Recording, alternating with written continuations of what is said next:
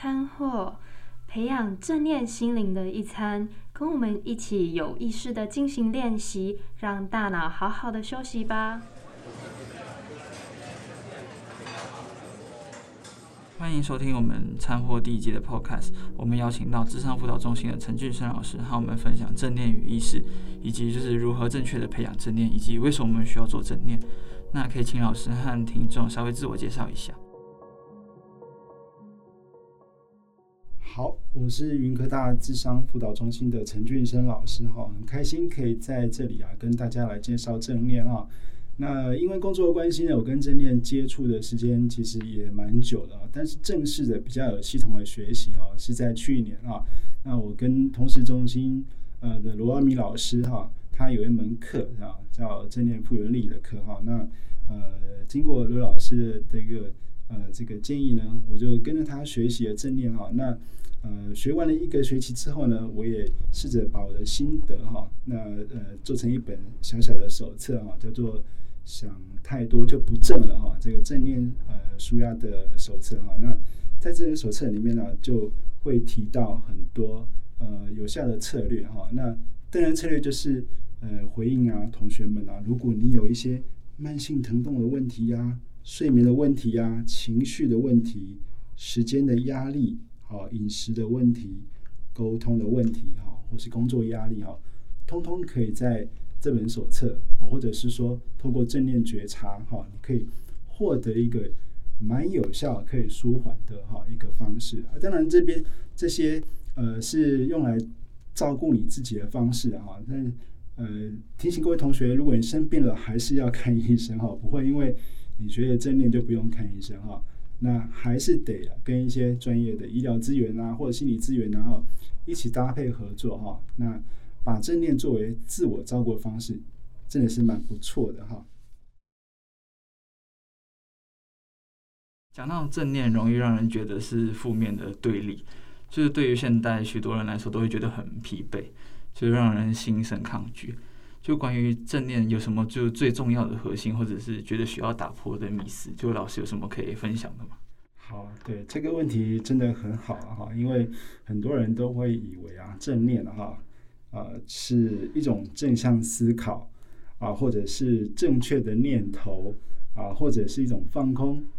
还是甚至有些人会觉得是跟信仰有关，好像要经过一种神秘的修行啊，才可以达到这样的目的哈。其实，呃，这待会我们所说的一切都会一一的来回应哈这个迷思啊哈。那我在想，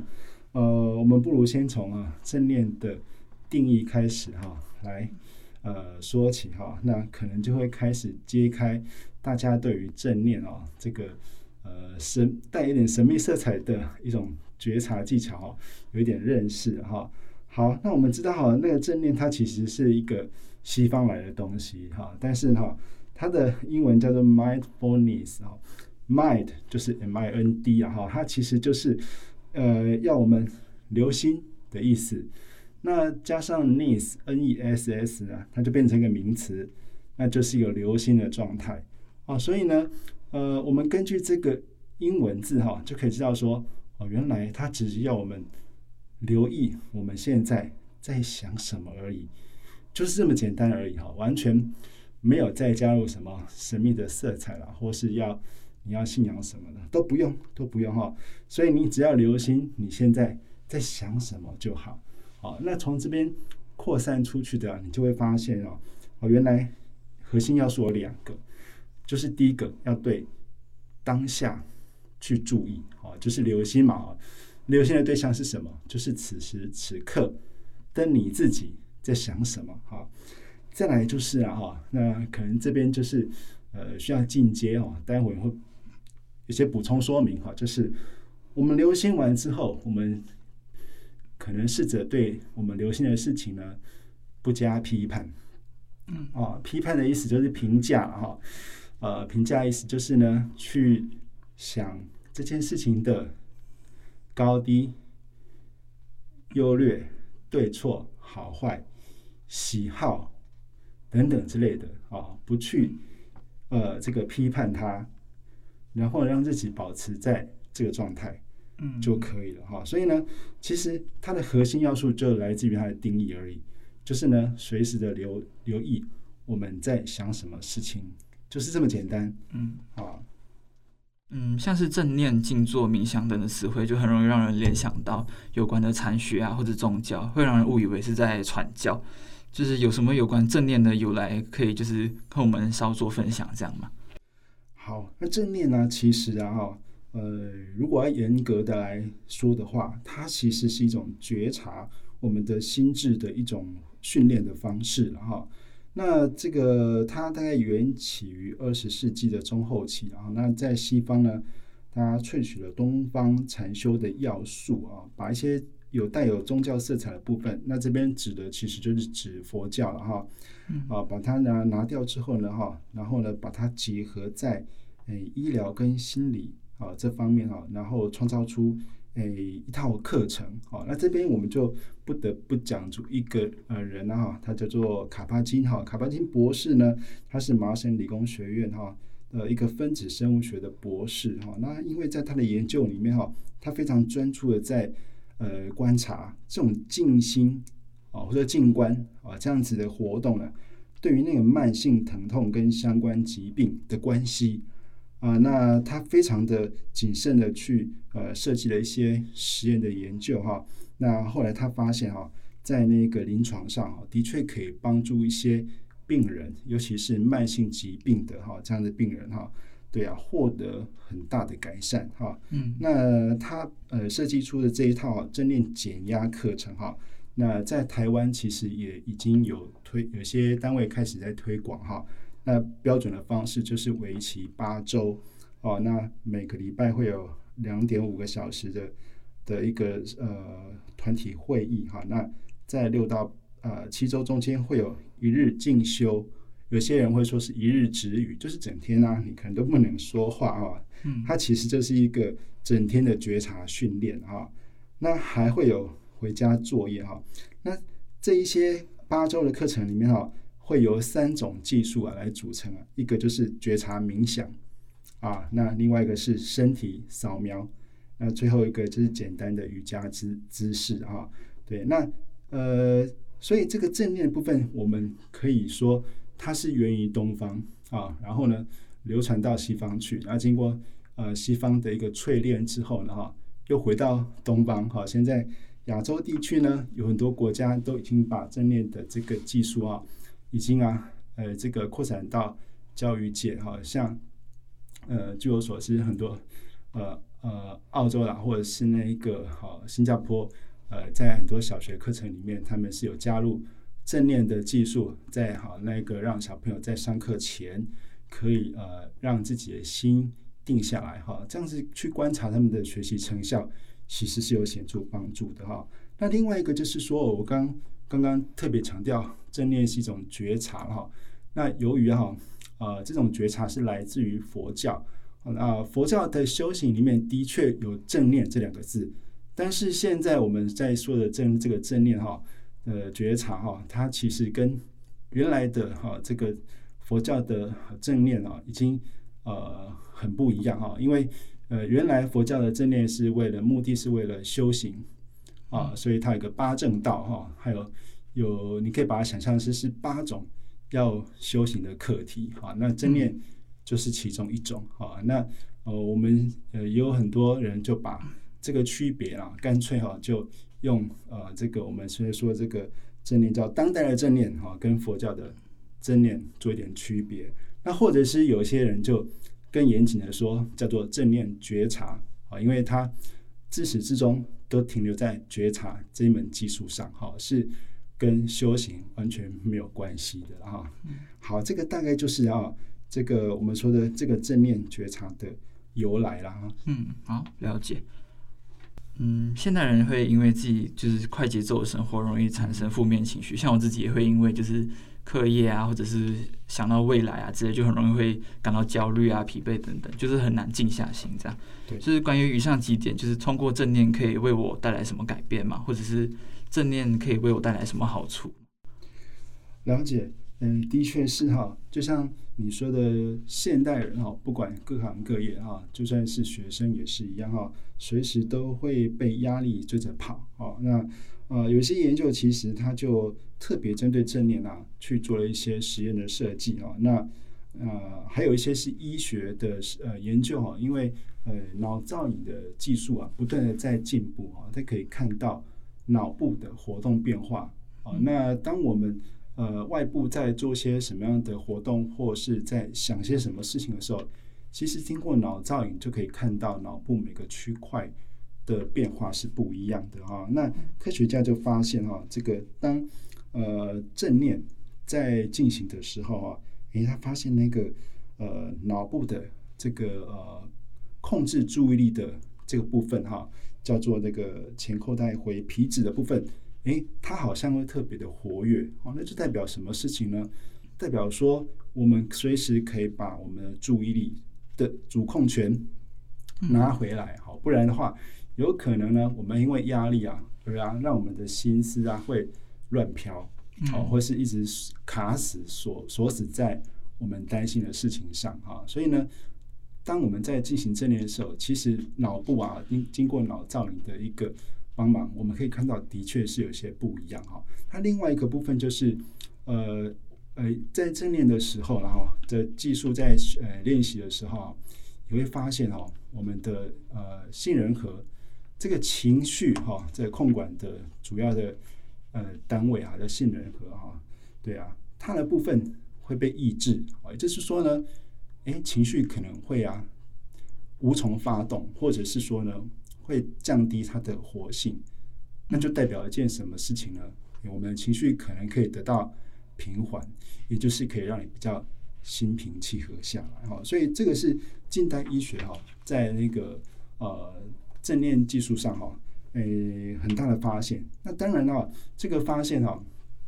也代表一些事情是呃算是好消息哈，因为呃我们身体上的各个器官以及相对应的。疾病哈，其实都跟我们的脑的活动脱不了关系哈。所以一旦我们能够控制了我们的心、我们的脑，诶，那我们身体所产生的一些反应，比如说饮食失调啦、哈精神疾病啦、疼痛啦、睡眠障碍啦，甚至于癌症哈，那还有一般很容易这个因为压力而来的一些忧郁啦、哈。呃焦虑啦，或是注意力或是工作。能力的问题哈，甚至减肥哦，身体的形象其实都可以哈，透过正念来获得一些改善或管理哈，这是非常有实验证据、非常科学可以呃支撑呃这门正念技术的有效性啊。嗯嗯，人容易有私心，就是会将自身或他人的利益看得很重，并且去做比较，第一时间的评价或批判是我们的惯性动作，就是要怎么做到才可以就是。不评价或者是不批判呢？这个是到目前为止直指核心的一个问题了哈。因为呃，再怎么说怎么介绍正念，它永远都是一个呃纸上谈兵哈。所以呢，卡巴金博士啊，他介绍了我们哈呃七加二个态度，这些态度其实也是一种认知上的技巧哈。那它不只是一个技巧，它也是一个需要每天每时每分每刻实践的技术哈。那呃，这其中一个啊，七加二里面其中一个啊，就是不评价哈。但是呢，呃，必须这九个呢互搭互为搭配的进行啊，你才有可能做到一种哈呃，像这个问题说的一样，呃，怎样可以啊，在看到利益很重，但又去比较，呃，会批或批判这种惯性动作，可以怎么让它停下来？哈，就是关键就在这七加二个哈态度里面哈。我，呃，我就稍微介绍一下哈。那这七加二个态度啊，分别是分别是初心，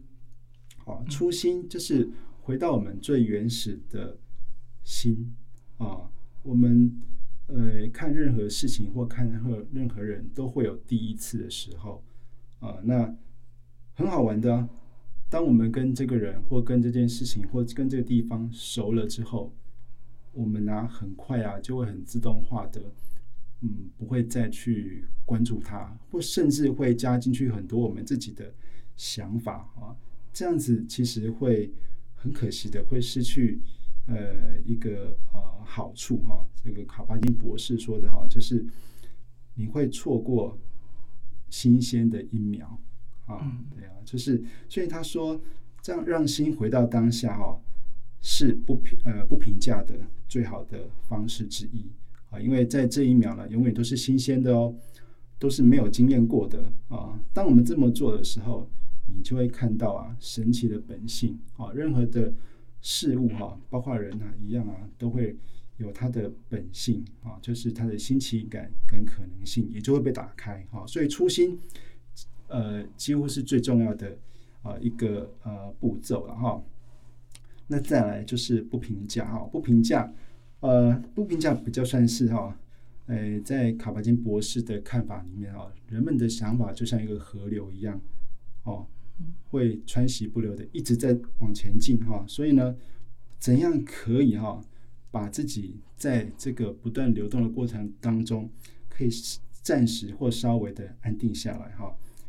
就是不评价，好，所以在不评价这个部分呢啊。诶，反而比较少要告诉你可以怎么做哦，必须要搭配其他种方式啊，啊，你才可以达到一个不评价哈。所以我们先暂时呢知道说不评价是一种状态哦，让我们可以在意识的状态下可以暂时可以啊，诶安定下来哈。那再来第三个是接纳，接纳呢就是一种主动认知的技术了哈。呃，我们可以这么想。啊，这个世界在我们人还没有出现以前，它就存在，它就是那个样子的，对不对？好，所以呢，事情本来就有它的原本的面貌，哦，它会不一样，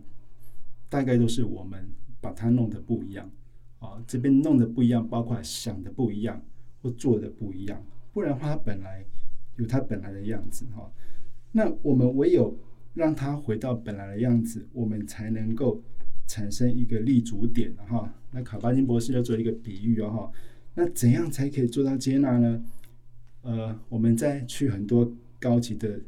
场所门口都会放一个迎宾垫啊，这是一个脚踏垫哈，对啊，嗯，他说你可以试着想想想象一下，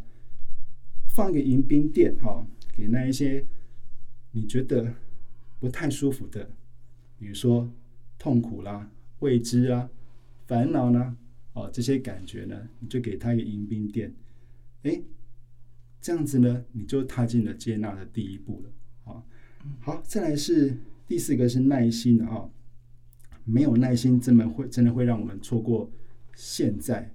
啊这个时刻哈。那有耐心可以怎样呢？就我们就有机会理解很多事情有它原来的样子啊。那卡巴金博士他举了一个例子哈，比如说蝴蝶。啊，如果你呃蝴蝶本来是蛹的状态啊，那如果我们呢有耐心的看完整个去结呃过程啊，它在结蛹，然后慢慢经过时间的过去，然后可以破茧而出，可以看到蝴蝶，哎，这个过程啊是需要什么耐心的？如果你没耐心，你就看不到它美好事物的过程啊，所以这个是耐心是很重要的哈。那第五个就是放下。哦，你可以想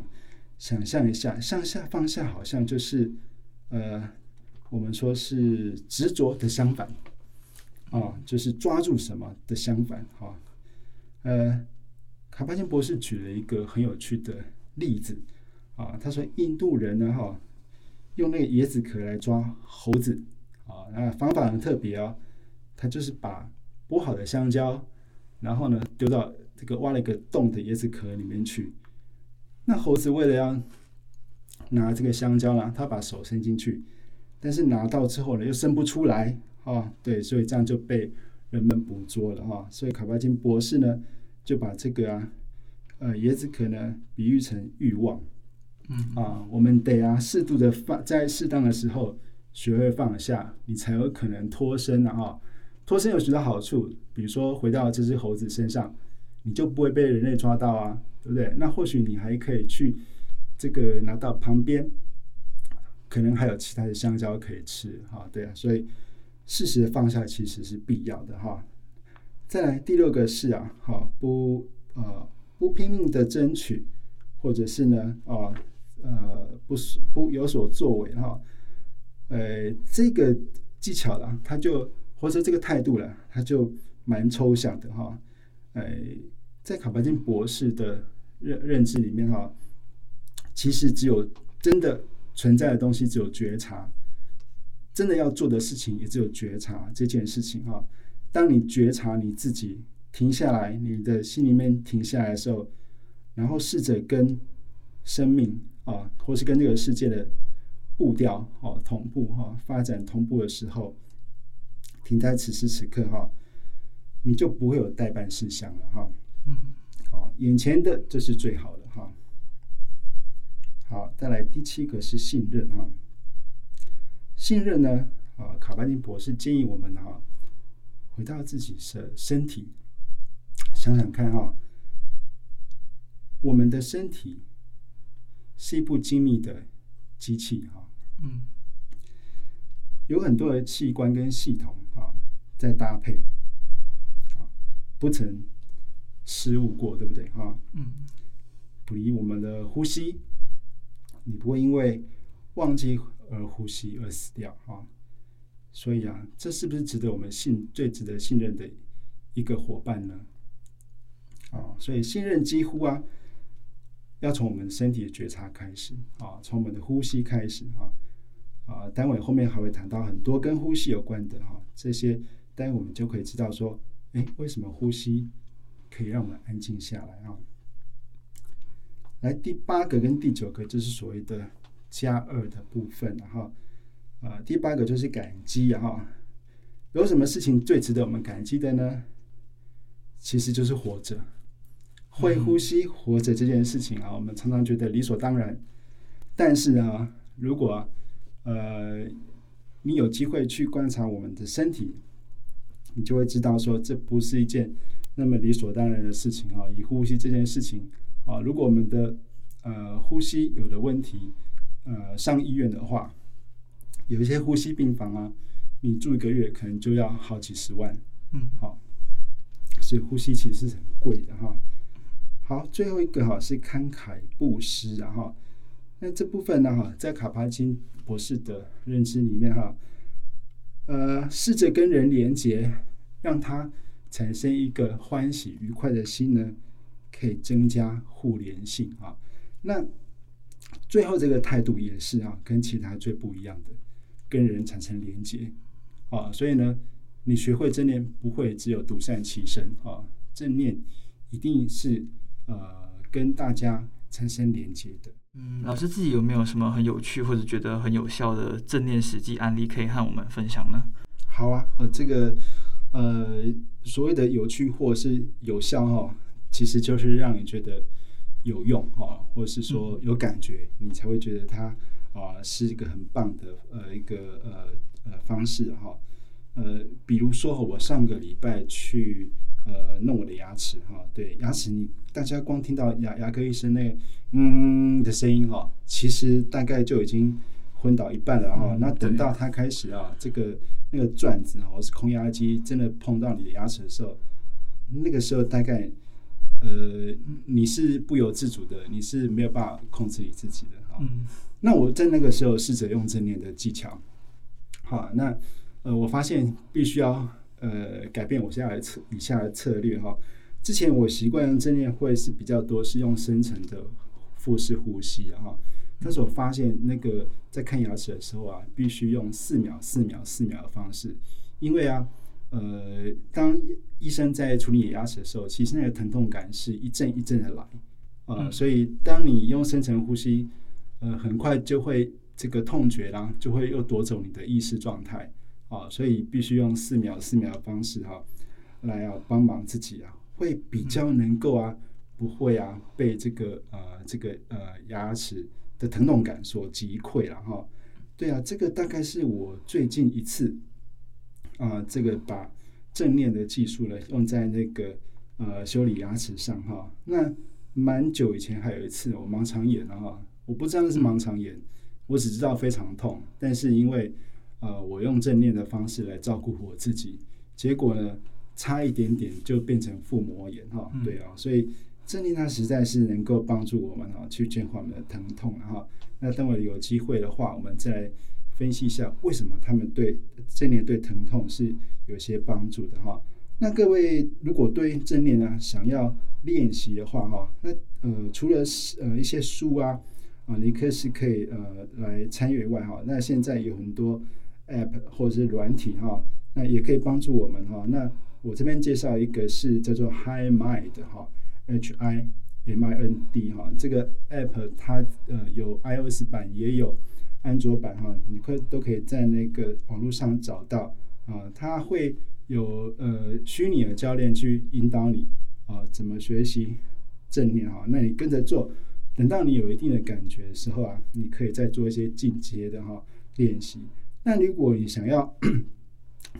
呃了解去印证，那我学习这个正念到底有没有一些真实的效果哈？你可以来呃智商中心呢，我们这边有些生理回馈仪啊，可以帮助你去呃这个证明，哎，你在学这个技术上真的是可以对自己的呼吸啊、心跳的缓和有所帮助。这些智商中心有一些。仪器是可以帮上帮得上忙的。以上就是陈老师有关正念与意识上的分享，非常感谢老师答应我们的邀约，愿意在这里分享，也帮我们科普了许多非常有用的例子还有概念，就非常生动。谢谢老师，不客气。那我们餐后第一集 Podcast 就录到这里，谢谢大家聆听。